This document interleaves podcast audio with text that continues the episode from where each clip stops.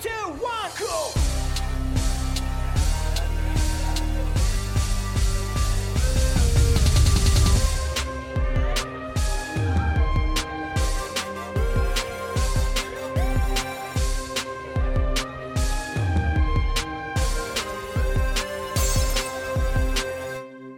Kommunistenkneipe, der Podcast mit Paddy und Flo von Decay. Stellt euch vor, ihr seid Mitte 20, es ist die Hochphase des Kalten Krieges und ihr müsst euch entscheiden. Entweder mehrere Jahre Knast wegen euren Überzeugungen oder lebensgefährliche Flucht in ein euch fremdes Land, in dem ihr barfuß und halbnackt mit zerrissenem Hemd die Donau beschwimmen müsst. Nicht nur Flucht in ein fremdes Land, wo ihr niemanden kennt, sondern auch in ein völlig anderes Wirtschafts- und Gesellschaftssystem. Und erst nach über 40 Jahren dürft ihr in euer Heimatland zurückkehren. Wir sind in die Hauptstadt aufgebrochen, um den Mann kennenzulernen, der genau das erlebt hat. Es ist die Geschichte des 95-jährigen Kommunisten Victor Grossman, der auf ein einzigartiges Leben zurückblicken kann. Er hat die Weltwirtschaftskrise, die großen Klassenkämpfe der US-amerikanischen Arbeiterbewegung und den zunehmenden Antikommunismus in den USA miterlebt. Durch seine Flucht gelangte er jedoch in den 1950ern in die DDR und hat ihren Aufbau und ihr Ende hautnah miterlebt. Nach über einem halben Jahrhundert politischen Kampfes als Kommunist mit all seinen Höhen und Tiefen, Härten und Niederlagen hat er sein Lächeln und vor allem aber seine Hoffnung auf eine bessere Welt nie verloren. Wir wünschen euch viel Spaß mit dem Gespräch. Ja, willkommen in der Kommunistenkneipe. Äh, heute sind wir äh, nicht in unseren Homestudios sozusagen, sondern in Berlin beim legendären 95-jährigen Kommunisten Viktor Grossman. Hallo, Herr Grossman. Guten Tag. Guten Tag. Guten Tag. Ähm, ja, und heute geht es darum, der, also wie wir finden, der unglaublichen Lebensgeschichte äh, von Grossman näher zu kommen. Und ich mache mal gar nicht viele Worte vorweg äh, sondern fange gleich an. Es ist so, äh, wir sitzen hier direkt äh, in Viktor Grossmans Wohnung in der Karl-Marx-Allee in Berlin und sie wohnen hier schon, soweit ich weiß, sehr, sehr viele Jahrzehnte. Ähm, als sie hier einzogen, hieß die Straße noch Stalinallee, haben sie uns eben erzählt. Äh, es war in den 60ern und daran sieht man eigentlich, äh, also wie viel Zeit eigentlich mittlerweile vergangen ist mhm. und äh, welche verschiedenen Schwankungen der Geschichte sie auch miterlebt haben. Sie haben ja in drei verschiedenen Ländern in ihrem Leben gelebt. Einmal äh, in den USA, wo sie herkamen, dann in der DDR und nun auch seit vielen Jahren schon in der BRD. Was mich eingangs interessieren würde, welcher Wechsel äh, ist Ihnen eigentlich schwerer gefallen? Also der vom Ami, sage ich mal, zum, zum DDR-Bewohner oder der vom Bewohner eines sozialistischen Landes äh, zum kapitalistischen Land? Nun, äh, körperlich war es natürlich ein bisschen schwerer von, von Westen nach Osten, weil es, weil ich eben die Donau überschwimmen musste. Mhm. Und das hat Energie gekostet. Und war natürlich abenteuerlich und auch die erste Zeit war, war äh, ungewöhnlich. Aber ich habe mich relativ schnell eingewöhnt. Obwohl äh, meine ersten Jahre hier waren nicht so günstig, weil ich war in einer Gruppe von Deserteuren, wo viele nicht politisch interessiert oder, oder links waren. Äh, aber ich hatte Glück, weil ich nach einigen Monaten meine zukünftige Frau gefunden habe. Und das hat mich den ganzen Übergang sehr, sehr erleichtert. Ja. Äh, und mein ganzes Leben, muss ich sagen. Äh, der Übergang von DDR zur Bundesrepublik, das ist, hat mich sehr viel gekostet, emotional. Es hat mich sehr verbittert, wenn man es oder jeden enttäuscht sowieso. Äh, ich wusste, dass man sah das kommen, es war nicht irgendwie überraschend, aber mit jedem Schritt näher an, an der Vereinigung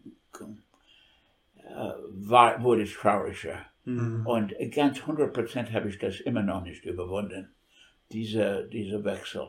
Äh, inzwischen bin ich wieder in meine Heimat reisen könnte, dürfte. Ähm, das ist für mich immer interessant. Und ich habe mich natürlich an Leben hier in der Bundesrepublik äh, gewöhnt. Aber äh, ich bin immer noch sehr traurig. Mhm. Ja, Grossman, Sie sind ja 1928 in New York geboren, in Manhattan. Und ähm, haben auch mal wieder erzählt in Interviews, dass sie in einem sehr politischen Umfeld aufgewachsen sind, dass ihr Elternhaus auch schon sehr links war. Ähm, und dass das, oder allgemein, sie meinten auch, dass zu der Zeit in den 30ern äh, auch New York eine linke Festung war. Ähm, deswegen da meine Frage, ähm, also wie sehr hat, hat sie das geprägt, das politische Umfeld, das Klima in der Zeit ähm, bei ihrer Entwicklung ähm, zum Kommunisten? Ganz und gar. Wie gesagt, New York war nicht 100% links, aber ein sehr großer Anteil waren links, waren Linke. Mhm. Und ähm, meine Eltern auch. Und wo wir im Sommer ein kleines Bungalow hatten, das war eine Gemeinde dort, die sehr, die viele linke Leute hatten, nicht alle. Und äh, deshalb war ich schon von, mit sechs Jahren habe ich abgelehnt, der Fahnenappell zu, mitzumachen in meinem ersten Schultag und habe was über Russland ge Gab es da viel Ärger? Ja, also ich war Linke von Anfang an. Als ich dann in der Schule kam, auch in der Oberschule, traf ich mit einigen Gleichgesinnten. Besonders eine, der sehr, sehr kluge, gute Redner in der Schule. Mhm. Wir hatten so einen Club. Und er hat mich dann dazu gebracht, äh, damals in der Jungkommunistenliga äh, einzutreten. Mhm. Und äh, von da an war alles bestimmt. Mhm. Aber geformt wurde durch diese Atmosphäre der Ende 30er Jahre, gerade nicht nur New York. New York war aber ein Zentrum. Mhm. Und äh, das hat mich fürs Leben geprägt. Sie meinten, glaube ich, auch mal in einem Interview, dass Sie auch schon als Kind den spanischen Bürgerkrieg auch schon mitbekommen haben und dass Sie, glaube ich, selber sich als Kind schon gesagt haben, sie, sie hätten gerne als Freiheitskämpfer in, in Spanien gekämpft. Stimmt das? Äh, war das so ähnlich? Oder? Naja, nicht ganz so. Es stimmt, dass ich, wenn auch ganz vage Erinnerungen an die Schilder Rettet Madrid. Mhm. Nicht nur das, mit neun Jahren war ich in Sommerferienlager und ich und noch ein Junge haben vorgeschlagen, dass wir ein Stück das war eine acht oder zehn Wochen Ferienlager, dass wir ein Stück über Spanienkrieg machen, mhm. der noch vor, vor, sich ging. Und mit anderen Kindern zusammen und der, an der Schule, an der Lagerleiter, der ein sehr kluger Mann war, haben wir ein Stück ganz klar für die Republik und gegen die Faschisten.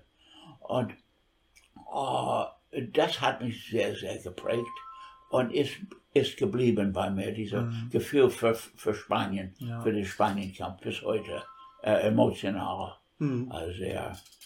Und ähm, haben Sie eigentlich noch ein bisschen was mitbekommen von der Weltwirtschaftskrise?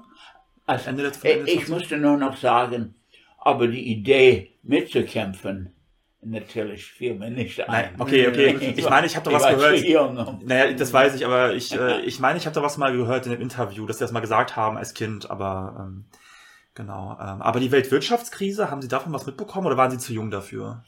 Nein, ich war alt genug, um die letzten Jahre davon mitzuerleben. Und ich habe natürlich sehr vage Kindheitserinnerungen. Mhm. Doch erstens von Schlangen, von arm aussehenden Männern, mhm. die um, um eine Suppe ja, ja. anstellten. Und ich, wie ich mich fragte, mein Vater fragte, was machen Sie da, was, was ist da? Mhm. Und er hat mir ein bisschen erzählt. Und dann, ich kann mich doch auch im Bild erinnern von, von gut angezogenen jungen Männern, die an äh, Straßenecken Äpfel verkauft haben. Mhm. 5 Cent, so ein sehr schöner Äpfel. Mhm. Das war offensichtlich Leute, die äh, Hochschuldiplom hatten, mhm. aber keine Arbeit. Ja. Und noch ein dritter Erinnerung in 37, im Februar, die erste Nachrichten, die ich sah im Kino, mhm. kann ich mich noch vage daran erinnern, das war dieser äh, äh, sehr wichtige Streik General Motors. Ah. Es war ein Sitzstreik, wochenlang mitten im kalten Winter, sehr dramatisch, dass sie dort aushielten, mhm. trotz der Polizei. Die mhm. Frauen haben geholfen, haben ihnen Essen eingeladen, die haben das Ganze organisiert, haben gewonnen und das war ein großer Durchbruch. Und ich habe gesehen, wie sie gewonnen haben und die Männer noch sehr bärtig aus dem Fenster geguckt und gewinkt und mhm. gelächelt haben. dieses Bild ist mir doch irgendwie geblieben. Ja, man vergisst, glaube ich, sehr oft, dass auch in den USA in den 30ern, dass die Arbeiterbewegung sehr militant und, und sehr groß war, vielleicht so heute. Es hat das ganze Land vollkommen verändert. Ja. Äh, die 20 Jahre waren sehr harte Jahre für die Linke, aber dann mit 34 etwa, die, die Krise hat eingeschlagen Ja. und es begann eine neue, erstaunlich große, kämpferische Arbeiterbewegung sich zu bilden. Erstens bei den, bei den Docker in, äh, im, auf an der Westküste, die, ha- und, und, und auch die, äh, in der ganzen Wassergebiet war sehr stark. Dann die Autohersteller äh, Hersteller in General Motors, die Reifen. Und, und bald hat sich das so verbreitet, zum Teil, weil es einigermaßen geduldet wurde von der Roosevelt-Präsidentschaft.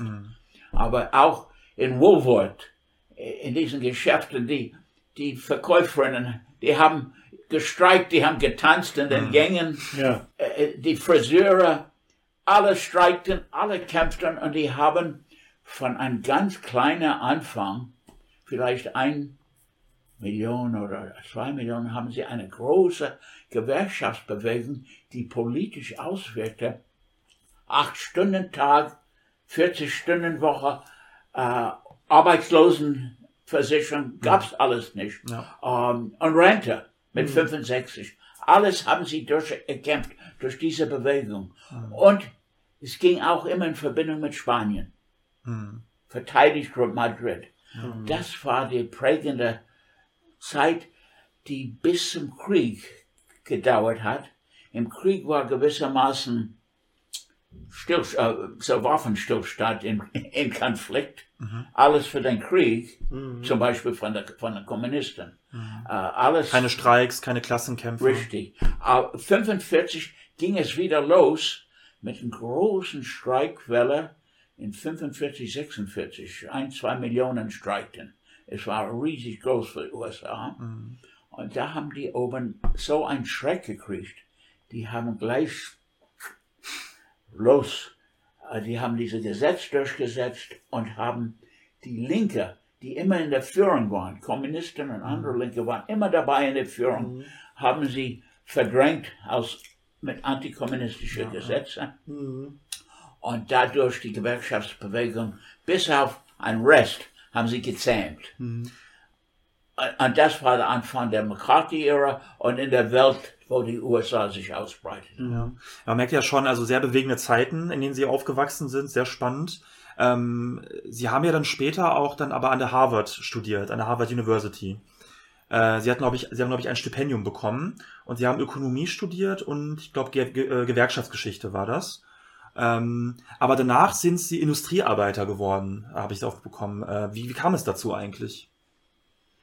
Na, als ich in der Harvard kam, äh, traf ich gleich fast am Anfang äh, mit einem aus Chicago, der auch Linke war. Und wir haben zusammen beschlossen, eine linke Gruppe zu bilden. Und ähm, als wir dabei waren, einige Zeit, da hat er mir gesagt, sag mal, du bist doch ein Roter, nicht wahr? Ich sage, ja, wieso? Er sagt, na, wenn du ein Roter bist, unterschreib das hier. Ich sag, was ist denn das? Für Mitgliedschaft in der Kommunistischen Partei. Nun, ich habe überlegt, was bedeutet das für die Zukunft? Es könnte sehr schwierig sein, weil schon 45, äh, die, der Kalte Krieg hat schon angefangen und diese McCarthy-Zeit, dieser McCarthy, dieser Senator, war noch nicht da, aber sein Geist war schon da. Und ich dachte, mein Gott, das ist, was mache ich für meine Zukunft? Muss man doch noch Mitglied werden? Aber der ließ mir nicht viel Zeit zu überlegen. Er sagt, bist du nun ein Roter oder bist du keine? Ich sage, ja, eigentlich bin ich. Dann unterschreibe. 50 Cent Unterschrift, da war ich drin. Und ich war an der Uni sehr, wir hatten eine sehr aktive Gruppe. Zwar geheim, dass wir Kommunisten waren, aber sehr aktiv als Linke. Und am Schluss, nach den vier Jahren, kam die Parteisekretärin von Boston, das ist der Nachbarstadt, wo wir, wir immer Verbindung hatten. und sagte, ihr, die jetzt Diplom habt, haben die, habt die Möglichkeit, eine gute Karriere mit Harvard ist am meist prestigevollste Universität. Mhm. Er hat, aber ihr wisst, die Partei nennt sich Arbeiterpartei, ist auch für die Arbeiter, aber hat zu wenig Arbeiter jetzt. Mhm. Ob welche von euch Interesse habt, Arbeiter zu, äh, doch Arbeiter zu werden. Und drei von uns sagten ja. Ich und zwei andere. Und deshalb bin ich erst nach New York für eine gewisse Schulung für zwei Wochen. Und dann bin ich hab auf der Arbeitssuche und gefunden. Also, mhm. obwohl ich technisch immer ein Idiot war, völlig unbegabt und kam in einen Betrieb, wo es Metallbetrieb. War das in Buffalo? Äh, äh, am Anfang meiner Arbeit war mit einer Gruppe von zwei anderen Männern mhm. nur Schubse, äh, Schub, Schubse von mhm. äh, Material, von mhm. Bronze und andere Rollen und Teer und so weiter. Also ich brauchte keine Kenntnisse, mhm. aber musste natürlich sehr geheim halten, dass ich von Harvard war. Sonst hätten, die Sprache auch achten, wie sie sich ich verhalten. Ich musste sehr aufpassen. Ja. Sonst hätten die gesagt, was, was, machen Sie denn hier mit Harvard-Diplom? Ja. Ist, das ja. nicht, ist das nicht aufgefallen? Also äh, haben Sie das gut, gut geschafft? Äh, äh ich weiß nicht, was der, einer hat mir gesagt, der galt schon vor mir als der Intellektuelle in der, in der, in unserer ähm, Gruppe, äh, Team.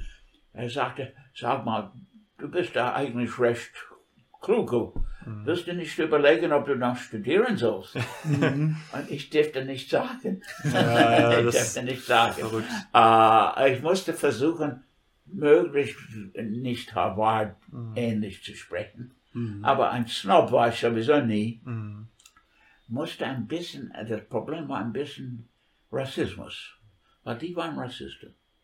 Und ich dagegen zu sein, fiel schon auf. Ja aber ich konnte das nicht leugnen. Mhm. Äh, also, aber nein, gesagt hat keiner was.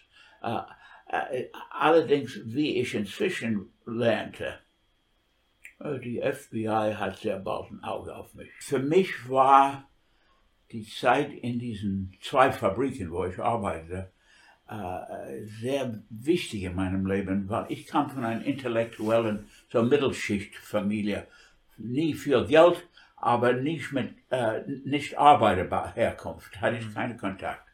Und ich habe dann gelernt von meinen Kollegen, erstens, äh, dass irgendwelche Snobgefühle fehl am Platz waren. Das waren äh, normale Leute wie alle anderen und oft sehr geschickt. Mhm. Aber die waren äh, oft recht religiös, nicht alle die waren fast alle rassistisch, politisch gemischt, aber nicht besonders links, aber alle involviert in einem ständigen täglichen Konflikt mit der Besitzer. Mhm.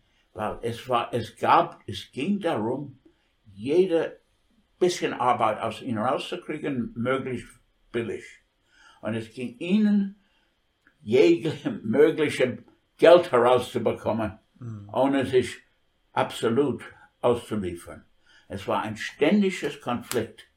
Und äh, das habe ich theoretisch früher gekannt, mhm. aber nie erlebt. Und jetzt erlebt. Mhm. Ja. Dies, wir sind fast zu einem Streik gekommen, als es ging um den Vertrag. Weil sie, äh, die Führung der, der unserer Gewerkschaft war, war miserabel, die waren gekauft praktisch, mhm. die hatten gute Arbeitsstellen mhm. und die wollten keinen Kampf. Ist heute nicht anders. Mhm. Ja. Und, aber viele Arbeiter waren sehr unzufrieden. Aber am Ende haben sie es doch. Mhm.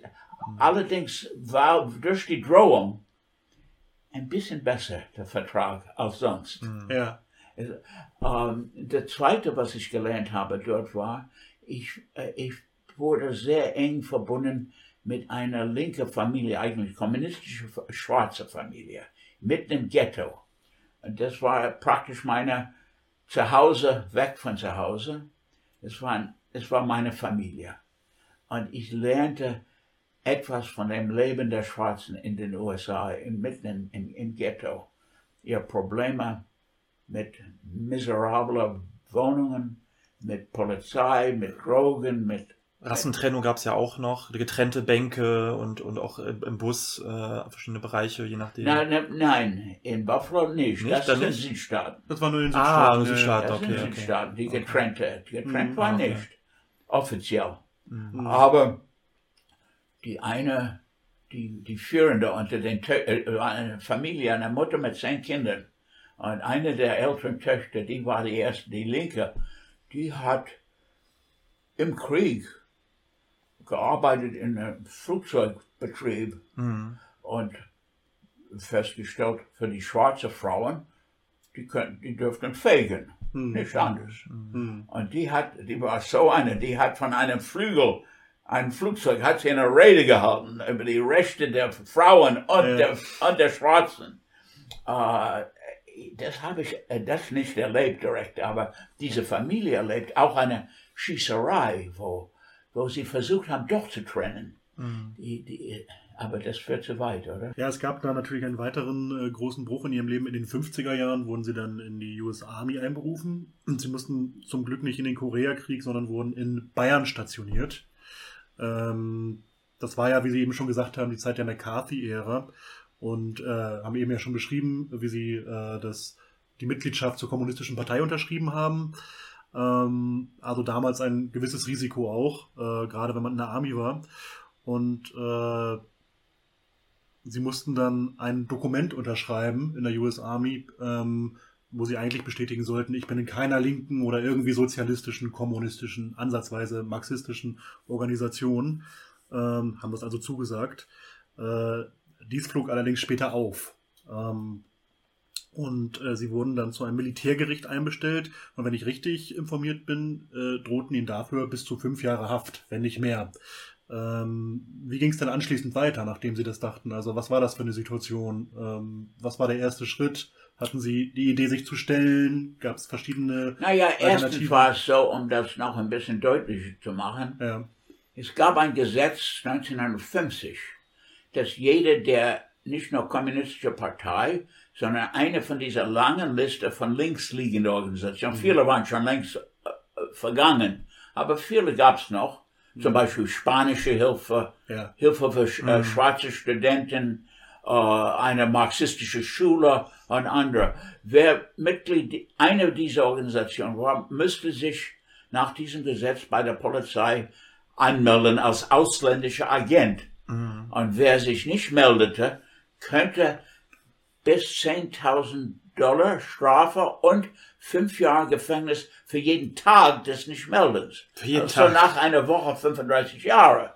Okay. Äh, äh, natürlich, ich habe mich nicht gemeldet und keiner hat sich gemeldet. Ähm, aber jetzt, als ich dann in der Armee eingezogen wurde, das war, als der Koreakrieg losging, musste ich dann unterschrieben auch, dass ich nie drin war. Hätte ich gesagt, ja, ich war drin, hätte ich mich gleich schuldig gemacht unter diesem anderen Gesetz.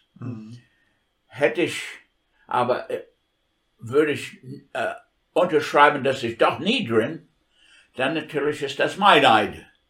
Ich hatte die Wahl. Es gab eine dritte Möglichkeit, wo ich nicht drauf kam. Ja, später, ein Freund hat mir erzählt. Einfach abzulehnen.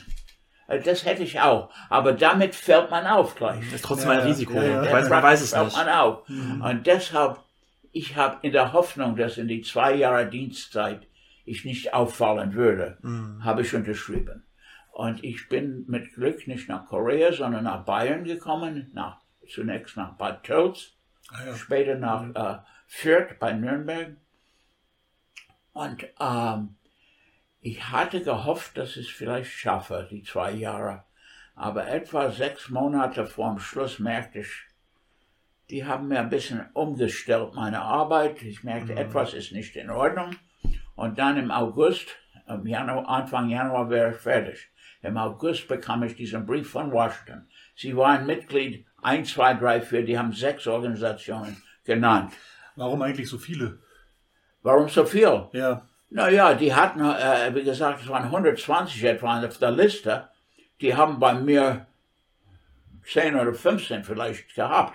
Die Ja. haben sechs für sie die wichtigste Okay. Aber Kommunistpartei haben sie nicht genannt. Ah ja, das waren so Vorfeldorganisationen, so Massenorganisationen oder was? Ja, die haben spanische Hilfe, Ah ja. aha. die haben junge, die jungen Kommunisten, Ja. Die haben die Nachfolgerin von den jungen Kommunisten, die äh, American La äh, äh, Youth for Democracy, die haben die marxistische Schule und vielleicht äh, die Southern Negro Youth, das war Unterstützung, ich hatte mal einen Dollar gegeben, um Solidarität und damit Mitglied wurde.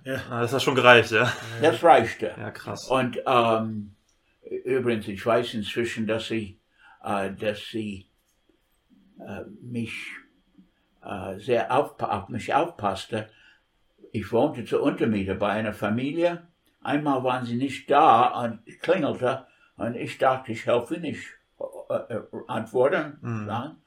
Am anderen Ende kommt eine Stimme FBI. Dann hat er, als er mich gehört hat, hat er aufgehört. War klar, Ja. die passen auf. Ja, okay. Jedenfalls, ähm, als ich dann in, in Fürth diesen Brief bekommen habe von der Armee, äh, Einschreiberbrief, äh, ich sollte, das war ein Dienstag, ich sollte mich am kommenden Montag beim Militärgericht in Nürnberg melden. Und äh, es stand für das Meineid bis fünf Jahre und 10.000 Dollar. Und ich dachte, fünf Jahre im Militärgefängnis, nein. Damals in der Situation, es war vielleicht gefährlich, lebensgefährlich, aber auch sonst, fünf Jahre in so einem Militärgefängnis. Und ich hätte in den USA keine Verteidigung. Die, die Linke hätten mich, weil es stimmte. Ich hatte gelogen. Und deshalb habe ich beschlossen, nein, ich hau ab. Und, äh, und ich hatte bis Montag, von Mittwoch bis Montag zu, zu entscheiden und zu machen. Ich habe es dann am, am Sonnabend. Äh, ich wollte am Sonntag, wo ich den ganzen Tag frei habe, aber irgendwie bin ich auf Küchendienst für Sonntag. Als mir klar wurde, Ja. dass ich doch abhauen wollte, Ja. musste ich überlegen, wo und wie. Und ich hatte wenig Ahnung. Und ich habe bei einer Reise, von einer Wochenendreise, habe ich gesehen, es gibt Stellen, wo es sehr nah an der DDR-Grenze kam. Aber jetzt, wo ich war in, in Fürth, bei Nürnberg, war ja nicht weit von der DDR-Grenze, bei Hof. Aber ich dachte, wenn ich dort in den Wäldern rumwandere und dann geschnappt werde, das ist, das ist schlimmer als sonst. Ich will irgendeine Stelle, wo es eine klare Linie ist. Und da kam ich auch darauf, dass bei Linz für eine Strecke die, äh, die Donau die Grenze ist zwischen der Sowjetzone und der USA-Zone. Also dort ist eine klare Linie. Ich hatte ein bisschen gehofft, vielleicht finde ich dort irgendein Paddelboot, um auszuleihen. Aber ich sagte dorthin. Also ich habe einen, mit einem falschen Pass bin ich nach Österreich. Das hatte ich schon vorbereitet. Und äh, kam nach Linz abends und suchte nach der Donau und fand sie nicht. Und wagte in Uniform niemand zu fragen, was will ein amerikanischer Soldat nach der Donau fragen. Also äh, ich suchte und fand nicht und fand ihn viel, endlich erschöpft und kaputt, fiel ich, äh, äh, äh, schlief ich ein. Und früh war es hell, jetzt muss ich aber weg. Jetzt gilt mein Pass nicht mehr. Und, ähm, no, äh, und da, da habe ich dann die Donau gefunden und bin dann eingestiegen. Und erst stellte ich eine ganz schmale, ich dachte, mein Gott, die Donau ist ja nicht so breit. Dann bin ich rübergeschwommen, dann stellte ich fest, das war ein Nebel, Nebenkanal. Ah, das war nicht dann sah ich die Donau. Oh, okay. Die war schon ziemlich gro- groß. Ja. Und ich kann nur sagen, ich bin rüber, ich wusste nicht, ob ich dort sowjetische Panzer finde. Das war ja der eiserne Vorhang. Ja. Oder mindestens mit, mit, mit Maschinenpistolen. Ich fand überhaupt niemand. We- Weder Russen noch Österreicher. Es war Sonntagvormittag früh. Äh, äh, Es war kein Mensch zu sehen. Äh, Nach und nach kamen ein paar alte Autos, aber Militärautos nicht. Ich bin rumgewandert ohne Schuhe, weil ich die in den Donau geschmissen habe und meine Jacke und sah natürlich miserabel aus. Mit der nassen Uniform wahrscheinlich, ne? Ja, naja, inzwischen war ich trocken. Ja. Es war heiße Sonne im August. Ah, okay, ja. Äh, aber immer noch barfuß mit Socken und, und zerrissenes Hemd, weil ich der äh, Zeichen hier das abgerissen hat. Und endlich bin ich dann aufgeschnappt von der Polizei, die österreichische. Und ich sagte, ich spreche kein Deutsch, was nicht stimmte. Ich sprach schon einigermaßen. Ich will nur Sowjets sprechen. Und er, die haben mich dann bei den Sowjets abgeliefert. Und, ähm, und da war es getan. Hm. Und äh, wie war der Empfang dann? Also wie stellt man sich da vor? Sagt man, hallo, nimmt mich auf? Also das ist, wird ja nicht so ohne weiteres akzeptiert werden, sondern das stößt ja erstmal auf Misstrauen, ne? Nehme ich an. ja erstens hat, äh, äh, bekam ich ein ganz kleines Gespräch mit dem Offizier dort. Er war kein hoher Offizier. In, das ist ein Vorort von Linz auf der Sowjetseite. Urfahr, Urfahr heißt es. Äh, er fragte, was ich denen von der Polizei schon erzählt habe. Von, von wo ich, wie ich heiße und wo ich her bin, sagte ich. Ich habe das gesagt, das war falsch. Und Jahrzehnte später habe ich erfahren, es war wirklich falsch. Das ist alles gemeldet worden. Der hat das gemeldet gleich bei den Amerikanern über den Fluss. Ah, Äh, aber er hat mich nur kurz ausgefragt, übernachten lassen und am nächsten Tag kam ich zum Hauptquartier der Sowjets in Österreich, das ist bei ba Baden bei Wien. Und dort wurde, äh, haben sie gefragt, ob ich was, äh, ob ich was dagegen habe, ein, ein Weilchen dort zu bleiben. Ich sagte, nein. Und da haben sie mich in eine Zelle gebracht, in, im Keller. Es war keine schöne Zelle mit Wache, äh, den äh, bewaffnete Wache. Aber die haben mir gesagt, ja, das dauert nicht sehr lange. Und in der Tat, äh, äh, am ersten Tag war der, der war vielleicht ein Gefreiter, ein bisschen unfreundlich, was ich diesen ganzen langen Tag gemacht habe, bis ich zu denen gekommen bin. Ich sagte, ich habe sie nicht gefunden. Und die waren dann freundlich. Ich hatte auch das Papier von Washington mit diesen Liste. Das hat äh, Das war ihre Versicherung. die Donau überlebt in Ja. einem so starken Umschlag. Das vielleicht hat geholfen. Noch dazu hatte ich einen Freund in Wien, der eng mit der Partei dort verbunden hat. Das hat vielleicht auch geholfen. Jedenfalls nach zwei Wochen haben sie mir ein ganz neuer Anzug und Kleidung von Hut bis Schuhe.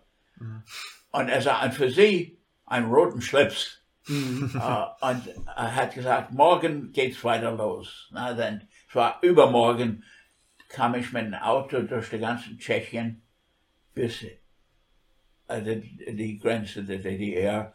Und dann haben sie mich nach Potsdam gebracht in das Sowjetviertel. Es gibt sowjetische Viertel in ein Haus, wo ich auch abgeschlossen, aber sehr schön, sehr schönes Haus, aber abgeschlossen für zwei Monate. Es war in der Zeit, wo ich bat, einen neuen Namen zu bekommen, um meine Familie zu schützen. Fiel aber auf keinen Namen ein. Er, er fragte immer nach, such dir einen Namen oder suchen Sie sich einen Namen aus.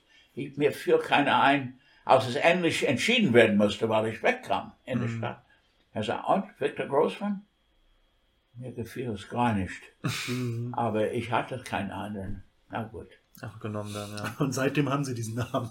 Seitdem, ja. Ja. Ich habe auch nachher überlegt, Ja. ich hätte mich Johnson oder Murphy oder Smith nennen können, aber ein bisschen war mir auch im Kopf, ich wollte nicht meine Wurzel äh, leugnen. Und das ist auch ein jüdischer Name, Großmann. Und da, vielleicht habe ich deshalb auch zugesagt. Und ähm, dann, als Sie in der DDR waren, wie war das so? Der erste Eindruck? Gab es irgendwelche größeren Kulturschocks, sage ich mal? Und wenn ja, was glauben Sie, ähm, womit das mehr zusammenhing? Also eher mit dem Ost, also eher mit Ostdeutschland, mit der Kultur oder eher mit dem Sozialismus? Äh, ich, erste Eindrücke waren, dass es nicht so war wie in der amerikanischen Presse, die ich las, die praktisch die DDR als ein Elendsgebiet Also die Leute hungerten nicht sichtbar auf der Straße, die gingen nicht verlumpt. Es war relativ normal, sahen sie aus wie in der Bundesrepublik. Ähm, es waren wenige Wagen als dort und wenige in den Geschäften. Mhm. Aber das machte mir nicht viel aus. Erstens, ich bekam ja zu essen.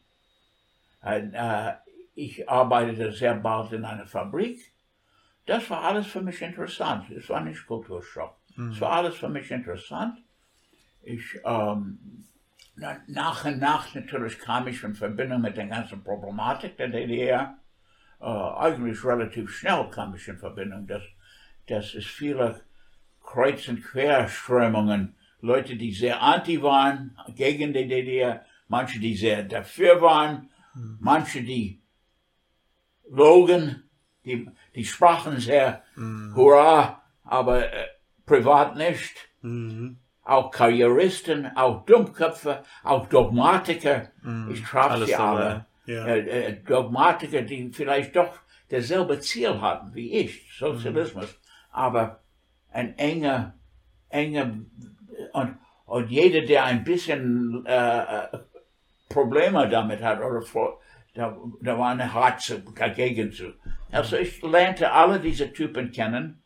Uh, ich war zuerst allerdings vor allem unter diese Deserteure aus westlichen Ländern. Und die waren meist nicht politisch. Mhm. Und da musste ich zurecht mit denen kommen. Und die Deserteure waren einfach Leute, die, die nicht zum Militär wollten, also nicht unbedingt Linke das oder Kommunisten. Waren, äh, es waren etwa ja. 30, 40 Mann, die ja. die Sowjets nach Bautzen geschickt haben. Ja. Nicht wegen des Gefängnisses, hat damit nichts zu tun mit den Jovenelen, sondern ich denke, weil Bautzen möglichst weit ist von irgendeiner Westgrenze. Uh, und nicht zu groß und nicht zu klein. Mhm. Groß genug, um Betrieb, Arbeiter, mhm. nicht so groß, dass man verliert den mhm. Überblick.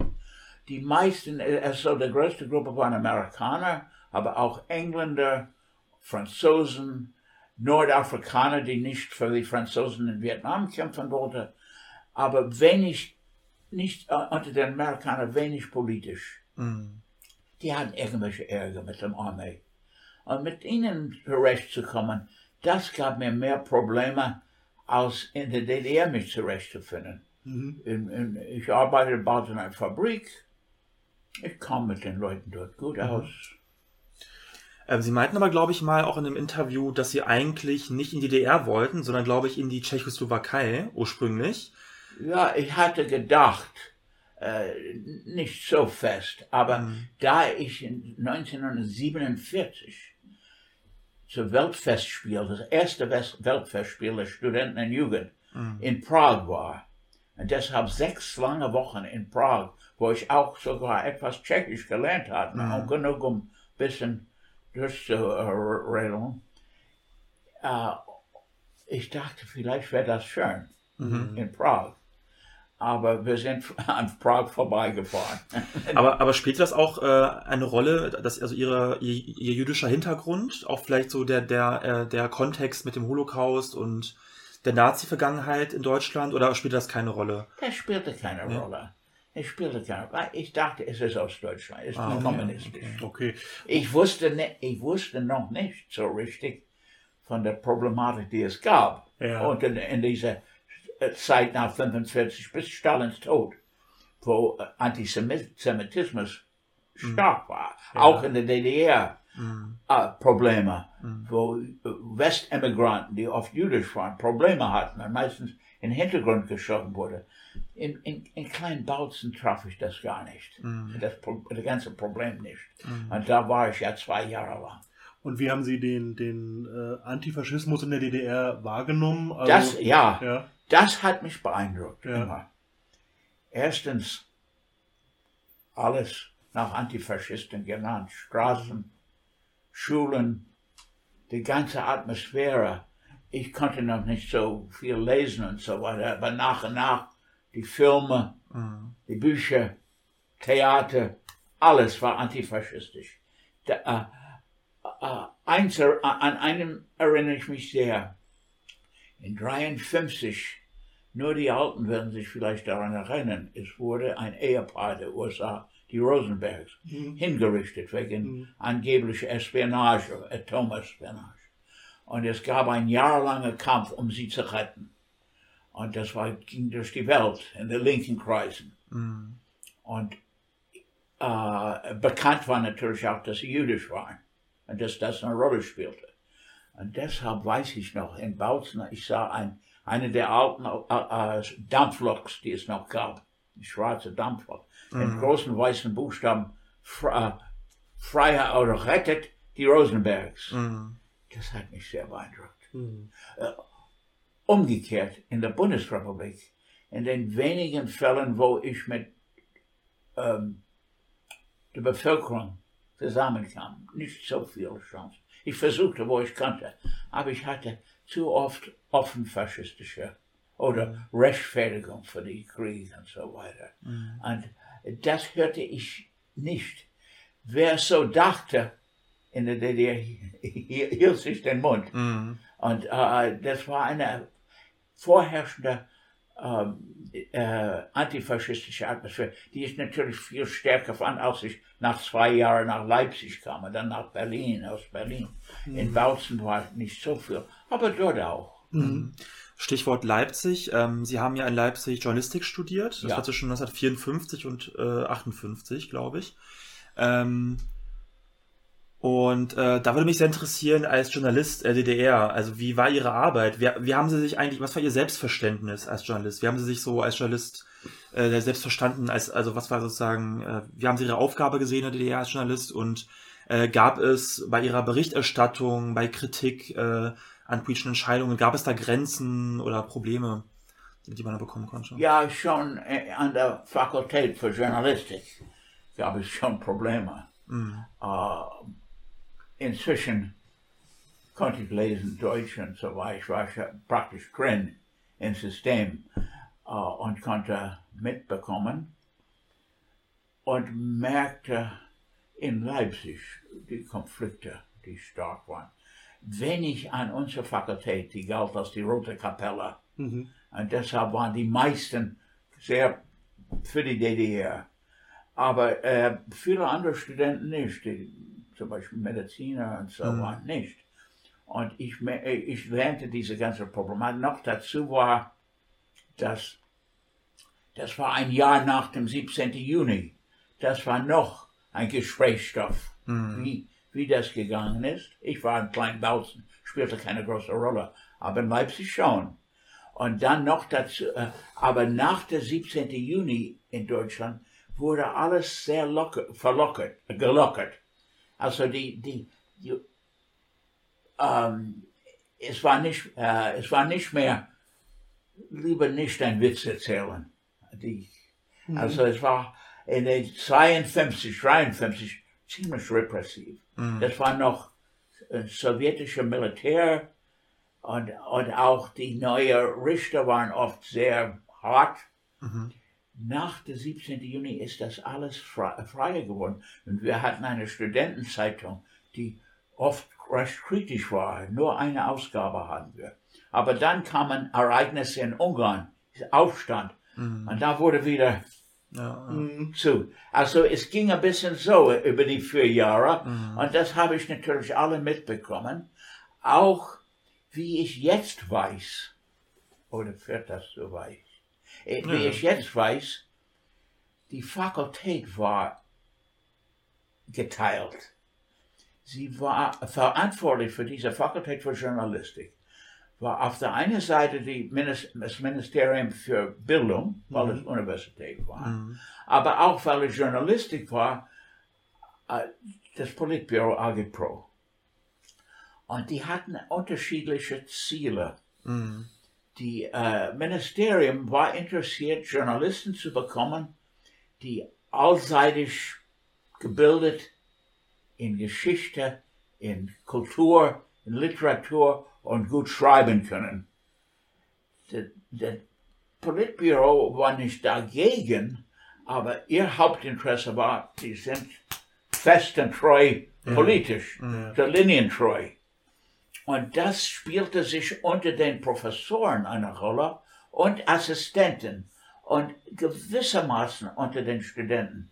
Äh, obwohl nach einem Jahr war ich nicht mehr im Internat, weil ich heiratete Mhm. Also habe ich viele Diskussionen unter den Studenten nicht mehr so erlebt. Mhm. Aber zu spüren war dieser, dieser Konflikt ja. dort, auch unter den Professoren.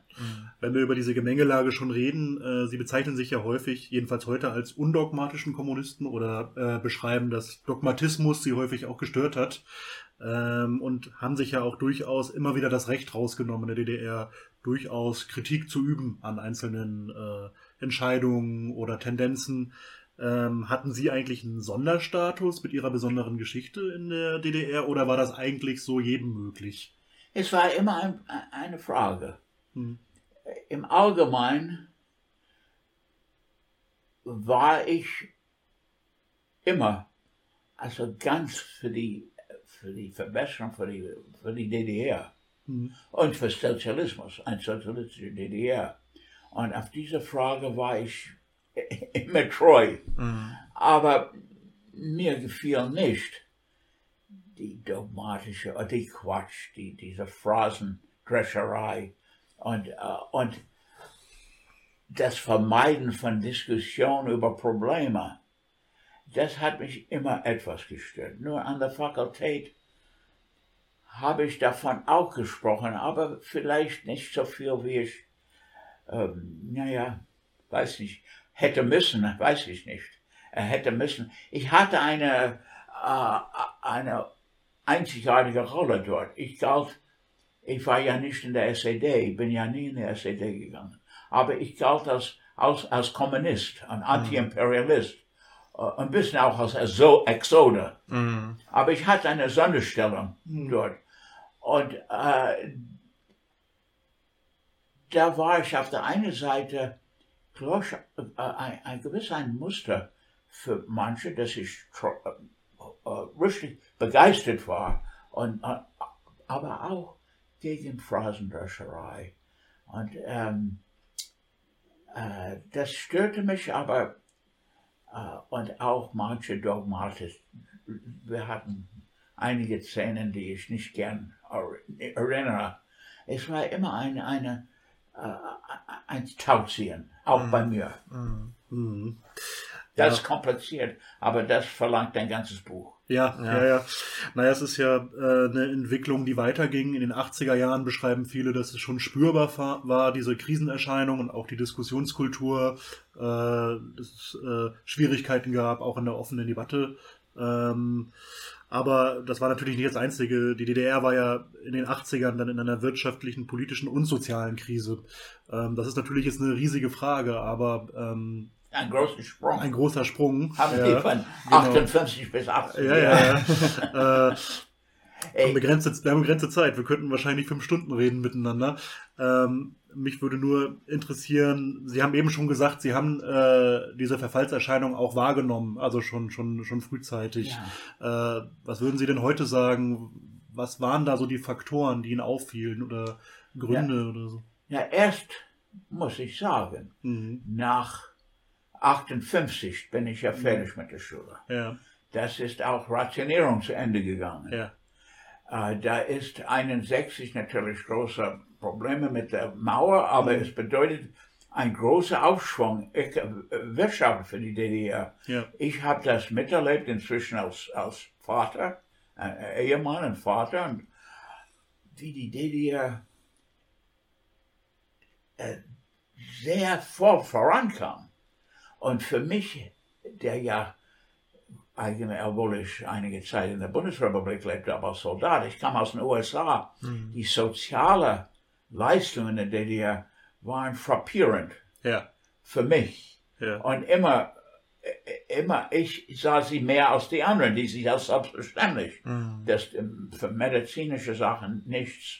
Für Kinderkriegen alles umsonst noch dazu mit Hilfen, Bildung, Essen, alles, äh, äh, dass man praktisch auf dem Weg war, bis in den 80er Jahren, bis zum Schluss, etwas zu leisten, was fast einmalig in der Welt war, ist Armut abzuschaffen. Und deshalb äh, in diesem ganzen Jahr sah ich kein einziger, der auf der Straße schlief. Ja. Und, und, und ein einziger Bettler, kurz, der mhm. hat Bleistift verkauft Aber einer von unseren Journal äh, Journalistikstudenten ist ihm nachgegangen. Er ist zu seinem Auto dann. Ah, okay. okay. Aber das ist Einzige mhm. in der ganzen Zeit. Das hat mich beeindruckt und immer gehalten. Plus die, äh, erstens diese antifaschistische Atmosphäre, die ich in Ostberlin erst richtig im Theater ja. äh, und dort gab es mit die beste, das beste Theater der Welt mit Brecht, ja. Berliner Ensemble. Der komische Oper unter Felsenstein ist nicht zu schlagen. Ich glaube, nicht mal in der Metropolitan in New York. Es ist mit Besten. Und, und auch deutsches Theater und Volksbühne. Wir hatten Kultur wie praktisch nirgendwo. Auch, auch in Leipzig mit der mhm. Oper. Und auch sogar in Kleinbautzen hatten sich mhm. Oper und Operette und, uh, und, uh, und Theater. Das hat mich sehr beeindruckt. Äh, äh, deshalb war ich immer für die DDR. Ja. Dagegen sah ich die Widersprüche ja. und die machten mir natürlich zu schaffen und die machten mich mitten in den 80 Jahren, naja, schon natürlich, äh, es gab große Probleme, 76 mit der Biermann-Sache. Mhm. Man verzweifelte über Fehler der führenden Leute, die es so viel besser hätten können, vor allem in den Medien, weil ich ja Journalist war, diese eintönige langweilige, phrasenhafte Protokollsachen. Mhm. Es, gab Ausnahmen unter die, vor allem in den Zeitschriften, Magazin und, und Wochenpost und so weiter. Aber in, den, in der Tagespresse war unmöglich. Ich sah all das und ich sah, wie die führenden Leute ihre Verbindung mit der Bevölkerung nicht, äh, nicht richtig begriffen haben. Mhm. Ich wusste, diese Leute, die vierfachen, Spanien gekämpft oder in, äh, im Hitler äh, äh, gesessen mhm. hatten oder in Exil, so besonders in, in sowjetischer Exil, dass sie gehärtet wurden und zum Teil vielleicht verbittert wurden mhm. und auch immer Angst hatten, weil dieser Angriff von Bundesrepublik war ständig ein Teil unseres Lebens. Ja. Wenn es auch nur im Fernsehen war, war ständig und die sahen diese Welle von amerikanischer Kultur, die praktisch indische, französische, italienische, chinesische Kultur immer droht, mhm. weil die so stark ist, guten und schlechten, mhm. in beiden, gute Seiten und schlechte, aber sehr stark, ja. dass äh, die kleine DDR wusste nicht, wie sie das entgegnen können mhm. und die haben es nicht, äh, oder sagen wir selten begriffen. Mhm. Und es gibt so hin und her bis in der Mitte der 80er und dann mit Gorbatschow und mit ökonomischen Problemen, die aus verschiedenen Gründen, ich, ich, ich kenne drei wichtigste Gründe, dass die DDR bergab ging Wirtschaft. Man sah, es geht ab. Man hoffte immer, dass es doch irgendwie noch zu retten ist. Aber mit jedem Jahr ja. waren die Chancen kleiner. Ja. Mhm bis zuletzt. Ja. Ja, ja, Sie haben ja deutlich gemacht, dass Sie, äh, wenn Sie das sagen, das aus einer solidarischen Perspektive äh, formuliert haben, also diese, diese Kritik auch. Ähm,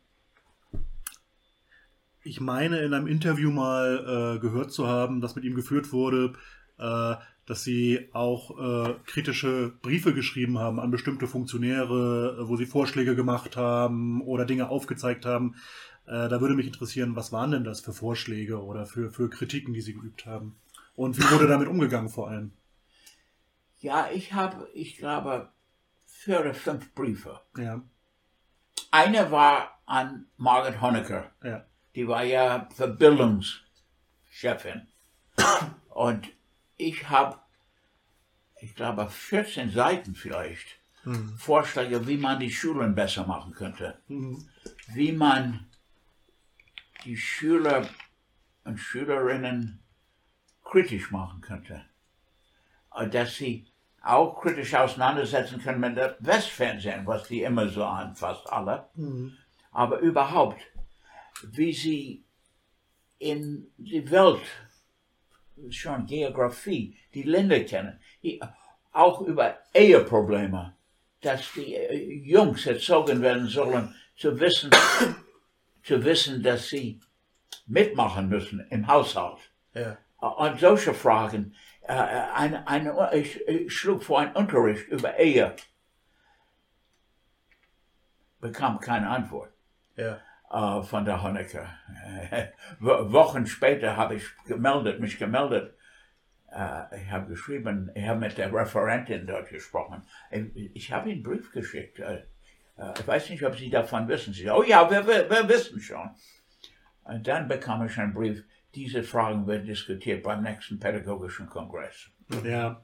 Ja, ja. Dann habe ich einen Brief an Sindemann im Politbüro. Und er war ja auch, glaube ich, er war ja Vorsitzender des, ich glaube, des Ministerrats oder was. Ich habe äh, auch seitenlang geschrieben äh, und auch, ich habe auch Ähnliches, also an Neues Deutschland und an Herrn Schabowski, der damals Parteichef in Berlin war. Ich habe, na, ich spreche von den letzten, von Schabowski. Das war am August 89. Die Leute hauten schon in Ungarn ab. Ich sagte, die Probleme werden immer schwerer, sch- äh, äh, komplizierter und schwieriger. Jetzt kommt Tag der Opfer des Faschismus im September jedes Jahr. Es wird in den letzten Jahren immer wieder, eine hält eine Rede, die haben einen Gastredner von Frankreich oder wo.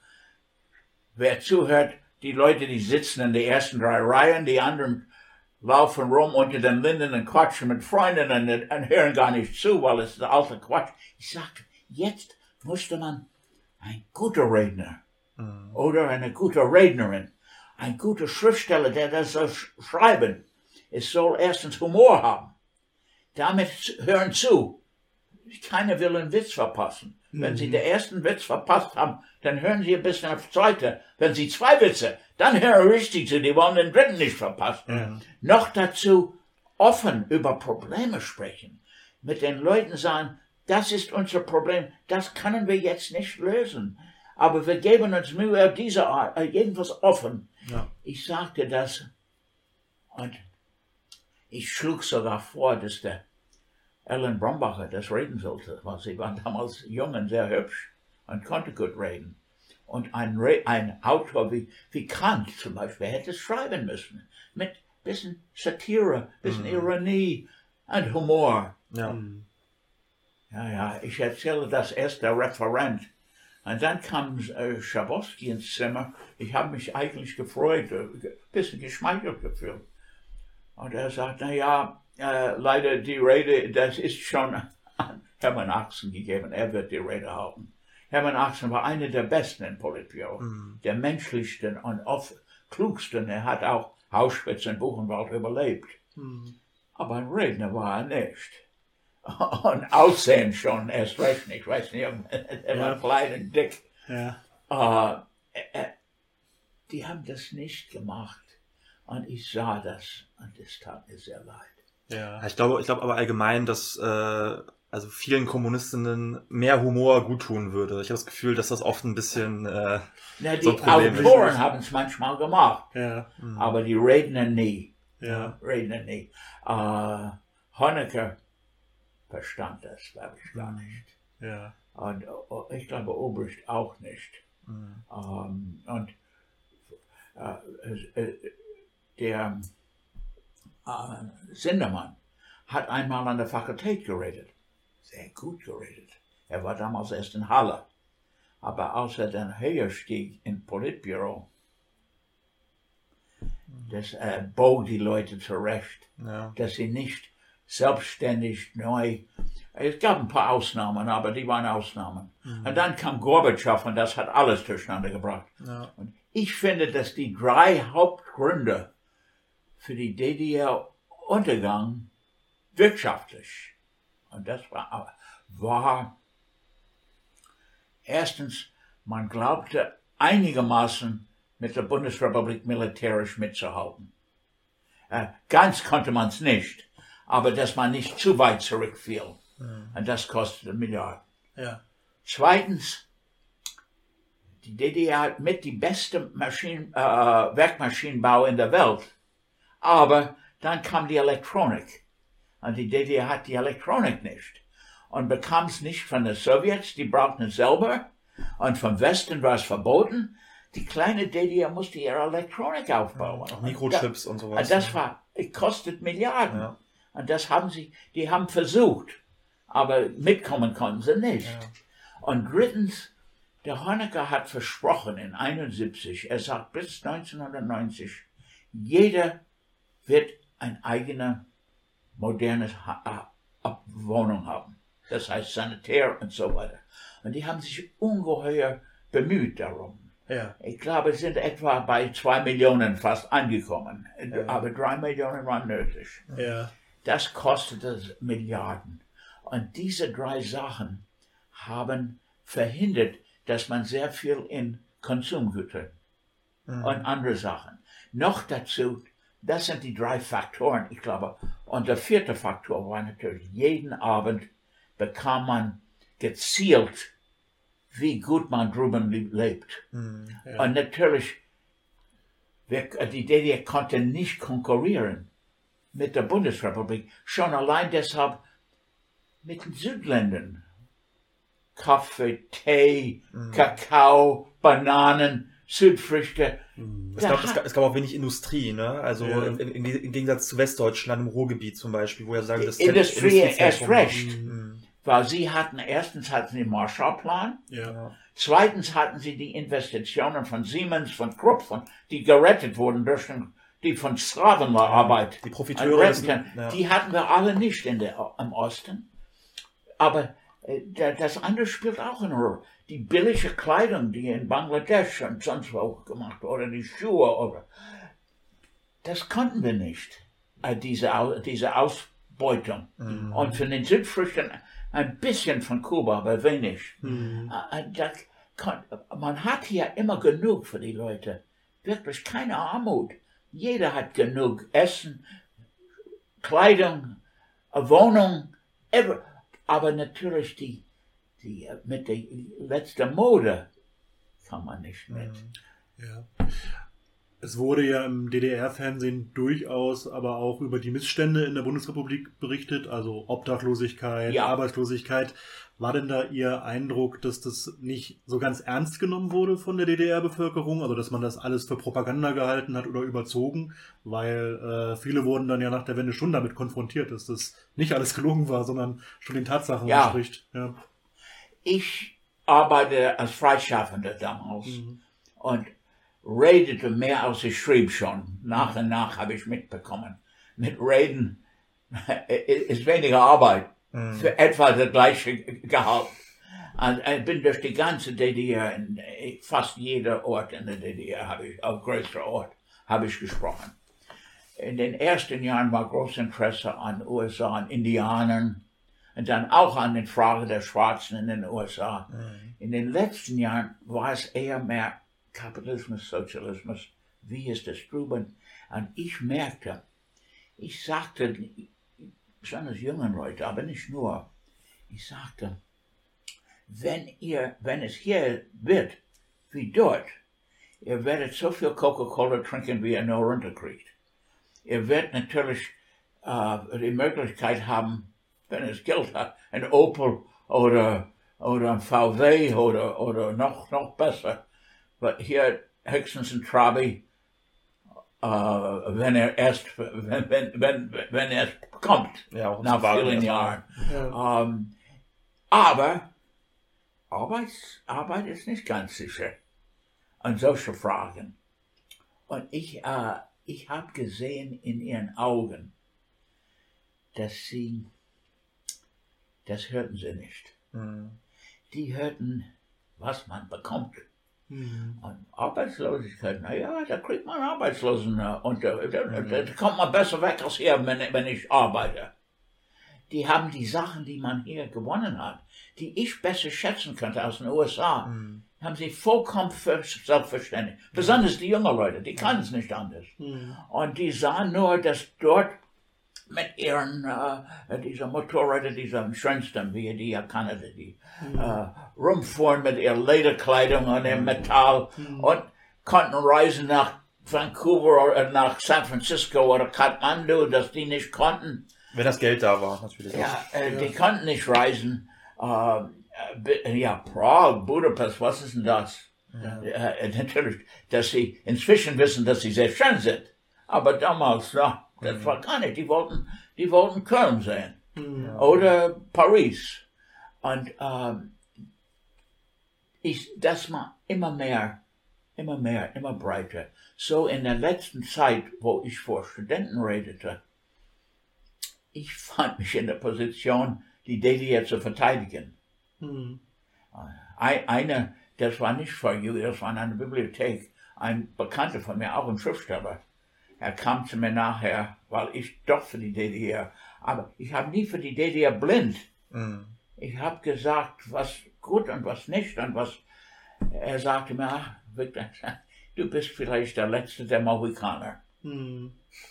Uh, und er war so doch auch ein mich. Ja, man sah es kommen und ich machte mich sehr traurig. Mhm.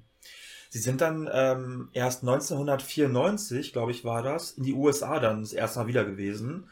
Ähm, wie war das eigentlich so, nach so langer Zeit? Also das sind dann ja 43 Jahre. 43 Jahre und dann das erste Mal ja. wieder äh, sozusagen in der Heimat in den USA. Äh, wie äh, hatten Sie Angst, verhört zu werden? Hatten Sie Angst, doch vielleicht wieder ins Gefängnis zu kommen? Wie war das so, das erste Mal wieder da zu sein? Das, die letzte nicht. Äh, ob Sie auch Angst hatten, dass Sie verhört werden, wieder doch ins Gefängnis kommen, vielleicht? So. Nein. Als ich endlich 94, natürlich habe ich mich sehr gefreut. Ich hatte gehofft früher, mhm. aber erstens die, die uh, Konsulat der Amerikaner haben mir angelogen. Die sagten, ich würde ohne Probleme in den USA zurück in den 70 Jahren das weiß ich, dass das gelogen war, mhm. war 89 äh, vor der Wende, habe ich versucht bei der Konsulat. Und die war ehrlich und sie sagte, ich würde abraten, die Armee hat ein langes Gedächtnis. Aber 94 ging es. Da war ich dann zu alt oder die, der, der Kalte Krieg war ja. vorbei. Uh, es war nicht so anders in den USA als immerhin, ich hatte Filme gesehen. Ich hatte Bekannte. Es war. Äh, es war kein großer Kulturschock für Sie? Also, mhm. also es war kein großer Kulturschock nach all der Zeit der dazu? In einige Sachen war ein, ein gewisser Kulturschock ist ein bisschen zu stark zu sagen, aber merklich. Äh, erstens für meine Frau mehr als für mich, obwohl wir schon inzwischen nach Westberlin mhm. konnten. Aber die, die Leute, die in der Straße, die betteln, die schlafen, und betteln. Das war für meine Frau, die, die noch nie irgendwie im Westen war. Das war ein Schock. Mhm. Direkt ein Schock. Sie hat nie vergessen, nicht weit von der, vom UNO-Gebäude, ein Mann in so einem langen Karton geschlafen. Mhm. Und alte Frauen mit ihren, mit diesen Karren von, von in New York, Supermarkt, New York mit ihr ganzen Zeug. Mhm. Hat sie nie vergessen. Äh, sie hat sich auch sehr über die U-Bahn geärgert in New York ist. ist ganz schlimm im Vergleich mit hier. Mhm. Uh, aber uh, dann, ja, war, ich war schon einigermaßen durch West-Berlin uh, schon vorbereitet. Mhm. Aber ein Schock nicht, aber ein, ein, ein gewisses Erlebnis. Mhm. Die Supermärkte in den USA waren ja noch viel mehr als, als in West-Berlin oder, oder hier dann auch. Der hat eine ganze Reihe mit Zahnpasten und Seifen, eine ganze Reihe, also so viel mehr. Mhm. Aber dann hat auch meine Frau mitbekommen, ne? manches sehr teuer. Ja. Und Sie meinen aber, glaube ich, auch einmal in einem Interview, dass Sie die Vögel vermisst haben, die ja. amerikanischen Vögel. Ah, ja. Wie kam es dazu? Warum äh, ausgerechnet? Ah, das hat mich sehr viel bedeutet. Als, als Oberschüler bin ich Vogelkundler geworden. Äh, durch einen Club dort. Aber ich hatte immer Interesse. Aber mhm. und wir sind äh, Vogelkundler, das ist äh, sogar ein, eine Art Wettkampf dort, möglichst viele Arten zu sehen. Ja. Mhm. Aber die USA äh, Vogelwelt ist, äh, ist viel bunter als die europäische oder das mitteleuropäische mhm. hier. Viel bunter hat äh, eine, äh, viel mehr Arten, viel bunter Arten. Aber einfach die, die man jeden Tag sieht, die, die vermisst ich hier. Mhm. Ja. Äh, die vermisse ich hier. Wir haben einen Vogel, der ähnlich ist wie hier der Amsel. Der hüpft auch auf dem Rasen rum. Das ist Rotvorn, der Robin.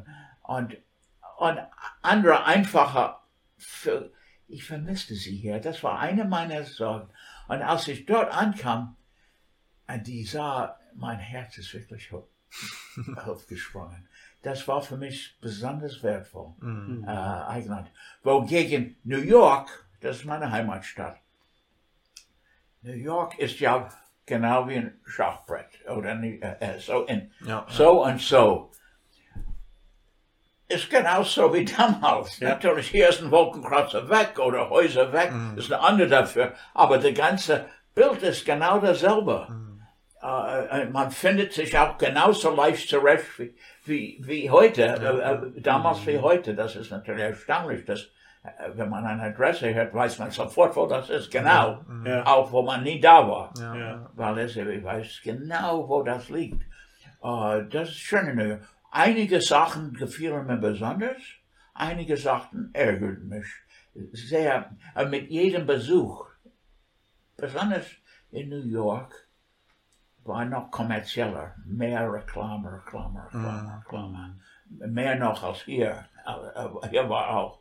Und dann natürlich, als ich dann in New York, aber noch mehr Westküste, Los Angeles und San Francisco, die Arbeit, die, Sch- äh, die äh, Obdachlosen, das ist so schlimm, das ist einfach, es ist Hunderte und Hunderte liegen da Ja. auf der Straße Ja. unter unmöglichen Bedingungen. Das war ein Schock.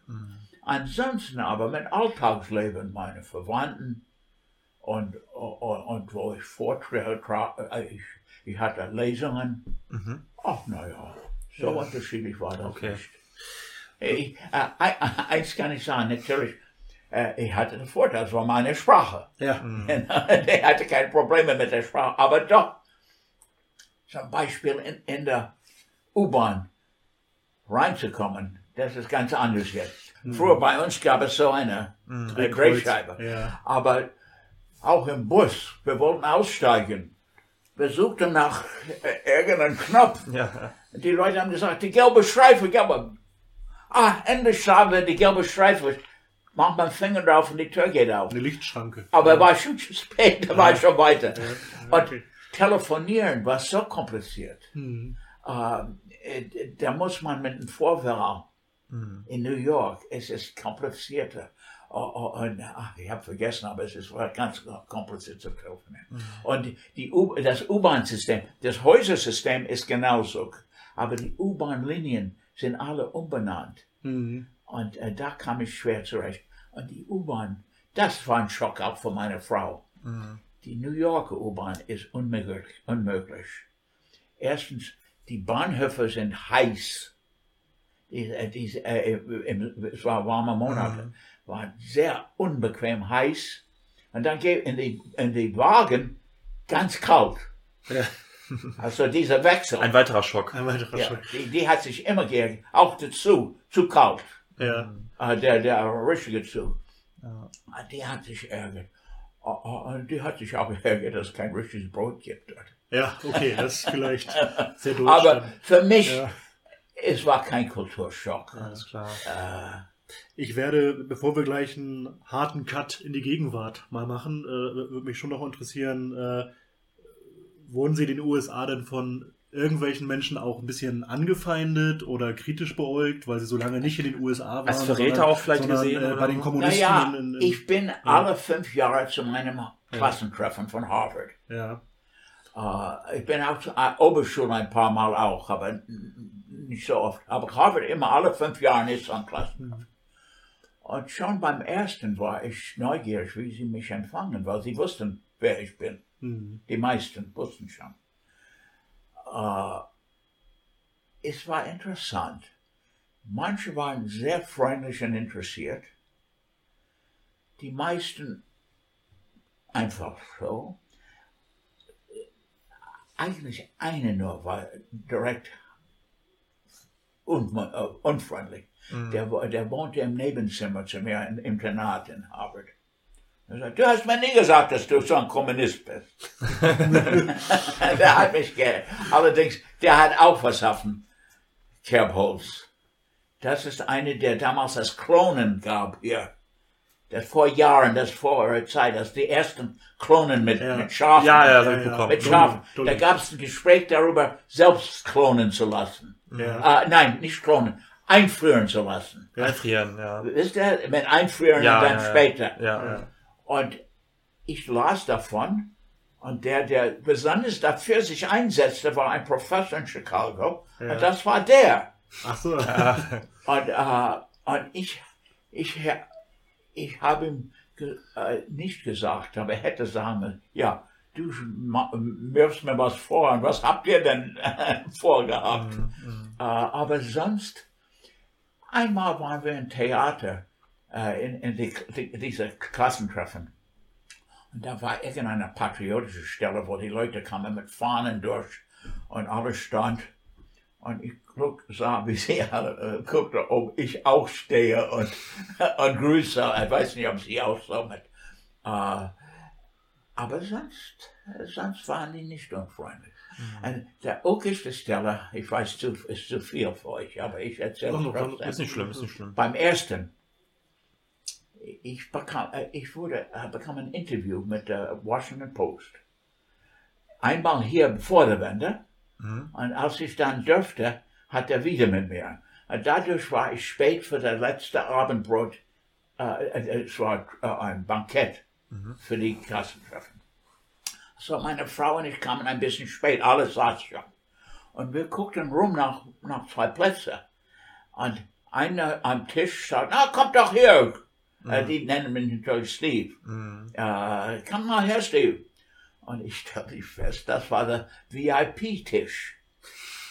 äh, und neben mir war eine von, ein Journalist von Time Magazine. Ah, Und gegenüber der gerufen hat, der war mal Abgeordneter, der war mal Chef dieser DIN, wisst ihr, dieser, dieser äh, ist der Nachfolger von der CIA in, unter, äh, in, äh, bei, in, in sozialistische Länder oder sonst wo, die, äh, also jetzt in der Ukraine. ja.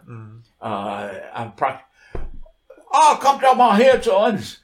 Und da saß ich am Tisch mit, mit, mit, mit dem Klassenfeind. Ja. Ja, Ah, die waren alle sehr freundlich. Ein Interview. Sie haben jetzt gerade die Ukraine kurz erwähnt. Ja. Ähm, ich habe gelesen, dass ein Teil Ihrer Familie aus Odessa stammt. Ich weiß nicht, ob es da irgendwelche Bezüge gibt, also bewusst. Aber ähm, mich würde schon interessieren, wenn wir schon mal zusammensitzen, wie Sie eigentlich die Debatte über den Krieg heutzutage wahrnehmen. Eigentlich wäre die Frage zur, äh, zur Ukraine. Ukraine, ähm, genau, äh, Ja, was Ihr Eindruck ist über die Debatte, wie überhaupt darüber gesprochen wird und was eigentlich eine äh, Position wäre, die man einnehmen müsste als, als Kommunist. ich muss das immer wieder durchdenken, besonders deshalb, weil ich ein Bulletin herausgebe über meistens über deutsche Entwicklungen, aber auf Englisch und meistens für Amerikaner und Position nehmen muss äh, über hier. Aber für die ist es sehr kompliziert. Und unter meinen Re Lesern in den USA bekomme ich Schwäche von mancher, weil ich zu sehr pro Putin und weil ich zu anti-Putin. Bin. Beide Seiten greifen mich an, weil meine Position geworden ist und immer noch ist, dass ich unmöglich ein, die, die Tötung und die äh, Kaputtschlagen und so weiter in Ukraine irgendwie mich darüber freuen kann oder ja, befürworten kann. Es ist schlimm. Es ist sehr schlimm. Gleichzeitig ist es auch schlimm zu übersehen, dass die ganze, dieser ganze Kriegsgeschehenes dort äh, die Folge sind von einem unaufhörlichen Drang der USA um Weltherrschaft. Und äh, dass sie schon, schon im 19. Jahrhundert, aber besonders seit 45 Erstens besonders gegen die Sowjets oder jeder, die irgendwie mit den Sowjets verbunden war, mhm. aber auch als die Sowjetunion zugrunde ging, dann ging es nicht mehr um, um diese kommunistische Welt, uh, obwohl ein bisschen Angst dort auch ist, dass manche Leute daran noch denken in, in Russland. Mhm. Aber vor allem war die USA, äh, nein, nicht die USA, sondern die Kräfte in den USA, die das Hauptsagen haben, ob, ob in Regierung oder Wirtschaft oder Militär, die haben auch offen gesagt, die wollen die Welt beherrschen. Mhm. Natürlich, die sagen für Freiheit und Demokratie. Mhm. Aber es heißt unter USA-Herrschaft. Ja. Mhm. Und die haben in diese Richtung gedrängt mit der NATO, Stück, Land für Land, Land für Land, bis sie offensichtlich Russland vollkommen umringen und äh, umringen wollte und in ihrer Macht. Und das, und das machen mit Russland, was 2014 mit Ukraine gemacht hat. Dass man übernimmt oder dass man wieder so ein Jelzin hat, die man kontro mhm. vollkommen kontrollieren kann. Das wollen und wollen sie immer noch in Russland. Und deshalb verstehe ich, dass Russland bzw. Putin, äh, das Wort ist nicht, naja, man kann sagen, vielleicht Angst, die will ja nicht umringt und dieses sogenannte Regime Change haben und mit allen Mitteln dagegen, nachdem Jelzin vollkommen Marionette war, dass Russland wieder aufgebaut und nicht, dass er expandieren wollte so sehr. Vielleicht liegt das ein bisschen drin. Aber vor allem war es Verteidigung gegen die Versuche der äh, amerikanischen Mächte, die Mächte in den USA, äh, übrigens auch gegen die Leute in den USA ist das, äh, dass sie Russland unter sich bringen wollen, um dann, beziehungsweise nicht erst dann, aber auch gleichzeitig dann gegen China, mhm. äh, die sie dann umringen würden, auch, mhm. wie sie jetzt Russland umringen wollen. Nun, dass, dass Putin, äh, Putin den Krieg, den offenen Krieg begonnen hat, natürlich manche deuten darauf hin, schon angefangen hat früher gegen die Russ, Russisch Sprechende in Donbass ähm, ganz schlimm. Das muss man auch in Betracht ziehen. Aber er hat natürlich diesen Schritt über die internationale Grenze gemacht mhm. und sich damit schuldig gemacht. Und ich glaube, das war eine Falle, die ihm gesetzt wurde. Ob er reingefallen ist in diese Falle oder glaubt, reinfallen zu müssen, mhm. um sich zu retten, um Russland zu retten, weiß man nicht so genau, kann man ja nicht dahinter gucken. Aber auf alle Fälle, die, der Versuch jetzt, die ganze mögliche große Teil der Welt zu einigen, praktisch um amerikanische Weltherrschaft durchzusetzen, das macht mich ängstlich und, und äh, fürchte ich. Aber ich kenne diese Leute. Hm. Ich kenne die. Diese, das sind die Leute, die mich praktisch verjagt haben aus ja. meiner Heimat. Ja. Ich habe keine Liebe für sie. Hm. Und ich weiß, dass das ein, ein Absicht war. Erst Lateinamerika, dann Westeuropa, möglichst Afrika, Russland ist nächste und dann China und dann haben wir die Welt.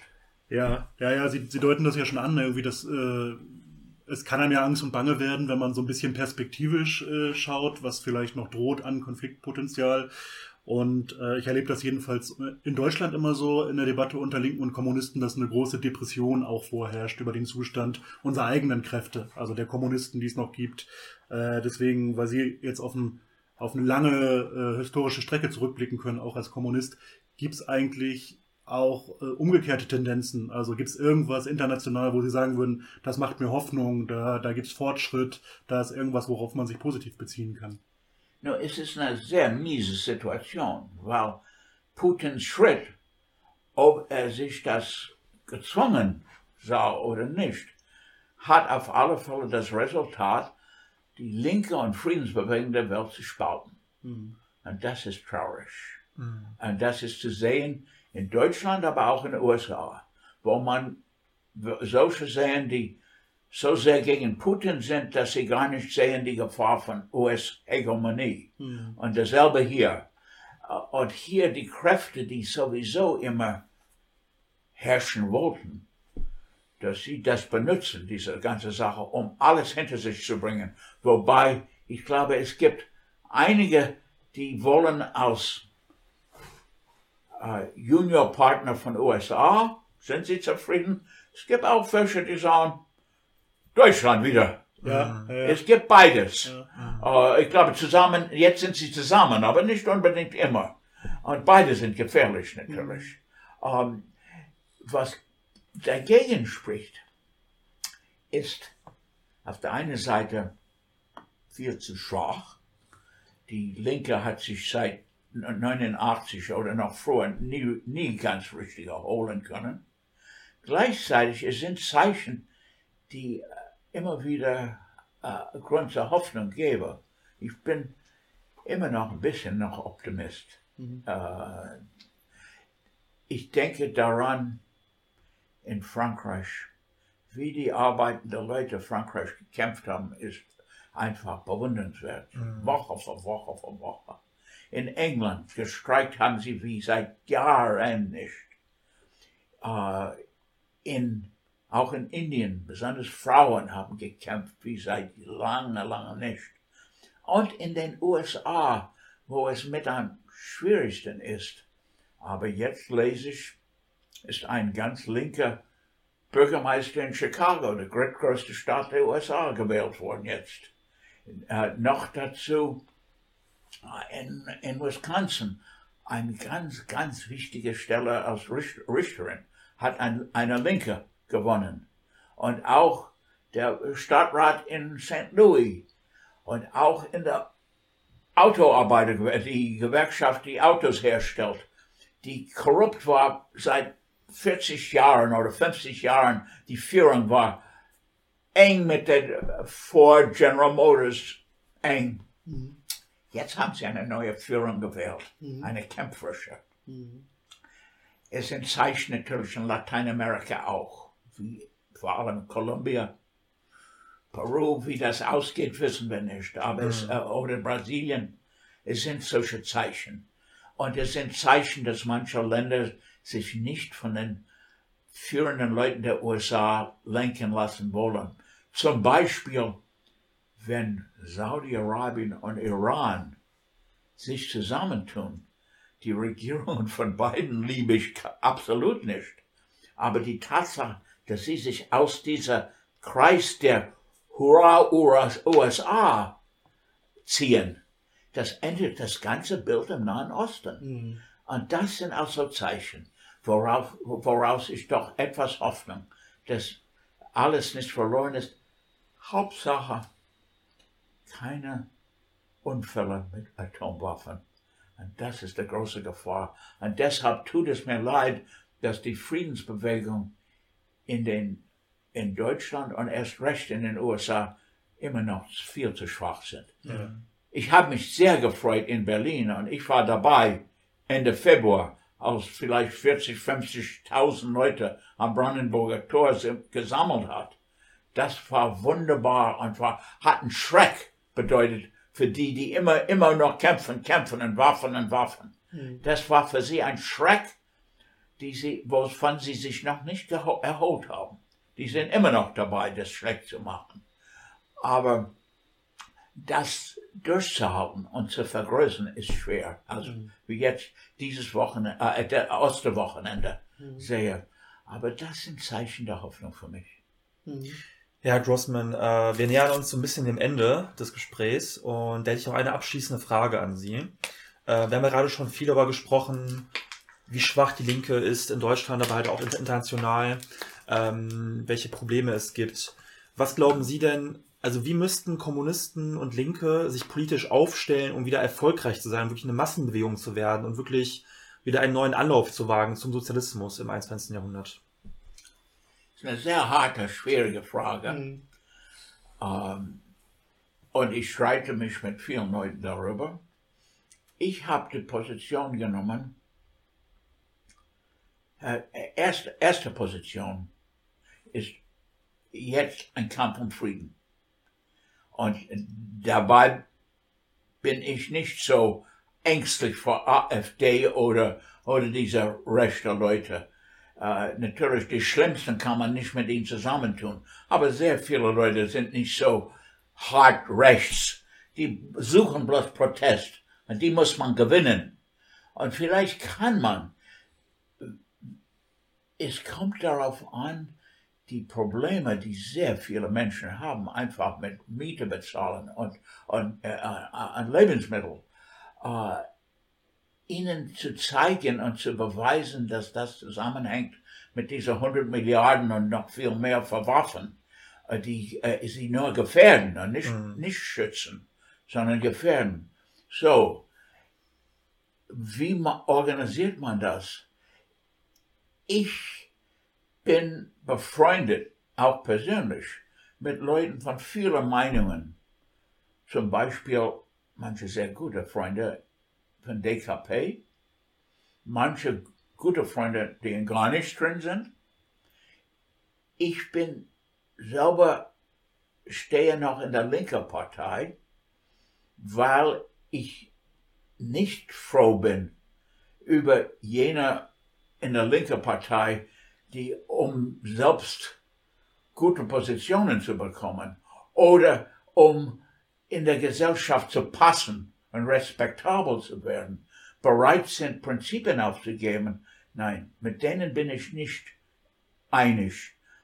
Ich aber sehe die Linke als eine einmalige Gelegenheit, auch gehört zu werden. Das heißt, wenn es auch wenige Minuten sind, im Fernsehen durch Bundestage und in den Landestage zu sprechen, aber dann kämpferisch zu sprechen und natürlich nicht allein in der Legislatur, sondern auf der Straße, wobei ich mich danach sehne, eine Bewegung mit wiederzuerkennen, wie ich früher kannte, auch in meiner Jugend, mhm. wo eine singende, kämpferische, begeisternde, mit viel Kultur, ich würde sagen zum Beispiel, dass eine äh, linke Partei, wie ich sie haben möchte, müsste auch Konzerte und Treffen zwischen türkischen und deutschen Leuten mhm. mit Kultur von beiden, noch dazu kurdischen und vietnamesischen oder was auch immer, aber wo sie sich zusammenfinden, dass sie gleiche äh, Ziele haben und dass die Faschisten gegen uns alle sind. Mhm. Uh, mit, einer, mit einem Bewegungsgeist ob das noch zu schaffen ist, habe ich, na, ich habe mich immer darum bemüht. Äh, leider nicht viel, äh, nicht viel, Erfolg. Aber das ist mein Traum, das werde ich wahrscheinlich nicht kaum sehen. Aber es ist, äh, manchmal erspringt das unerwartet in neuen Situationen. In den 50 Jahren, die McCarthy-Jahren waren fürchterlich. Aber daraus kam gegen Ende die Bürgerrechtsbewegung mit Martin Luther King, mit Malcolm X, hat das Bild vollkommen verändert. Dann kamen die 60 Jahre mit großen Kämpfen. Dann ging es wieder bei, es geht so. Und die, äh, da das System der Reichen, der Milliardären, diese immer kleiner werdende Gruppe von Milliarden von, in jedem Feld sind, sind vier, fünf Firmen, die, die, die ganze, ob das Pharma oder, oder äh, ähm, Waffen oder Saatgut kontrollieren, die wollen die ganze Welt unter sich. Aber es ist Zeichen der Schwäche und die muss man benutzen. Und ob uns das gelingt, ich kann es nur hoffen. Herr Grossmann, vielen Dank für das Gespräch. Dankeschön. Okay. Liebe Kneipenfreundinnen, noch nicht wegschalten, denn wir haben eine kleine Bitte an euch. Ähm, wenn ihr uns unterstützen wollt, dann vergesst nicht, uns zu abonnieren auf YouTube oder auf Spotify. Und was ihr auch noch machen könnt, ihr habt neben diesem Abo-Button noch die Möglichkeit, ähm, auf Spotify und auf YouTube diese kleine Glocke zu drücken. Und wenn ihr das macht, verpasst ihr keine einzige Folge mehr, denn ihr werdet direkt benachrichtigt, wenn neue Folgen hochgeladen werden. Und für YouTube auch ganz wichtig für Algorithmus.